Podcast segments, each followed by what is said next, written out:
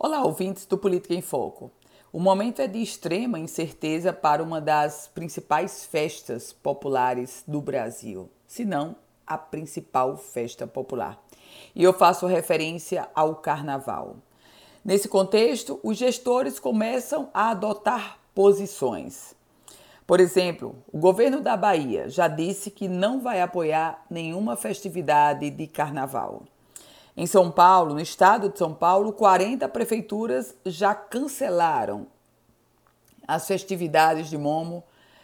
Por outro lado, o prefeito de São Paulo, da capital, prefeito Ricardo, ele é, avisou que ainda não vai definir se vai ter o carnaval ou não.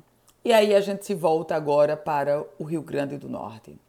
Algumas prefeituras do Rio Grande do Norte já afirmam que estão indefinidas com relação ao carnaval. Outras se preparam para o carnaval. As prefeituras de Caicó, Natal, Parnamirim e Baldo Sul estão se preparando de maneira cautelosa para todas as possibilidades.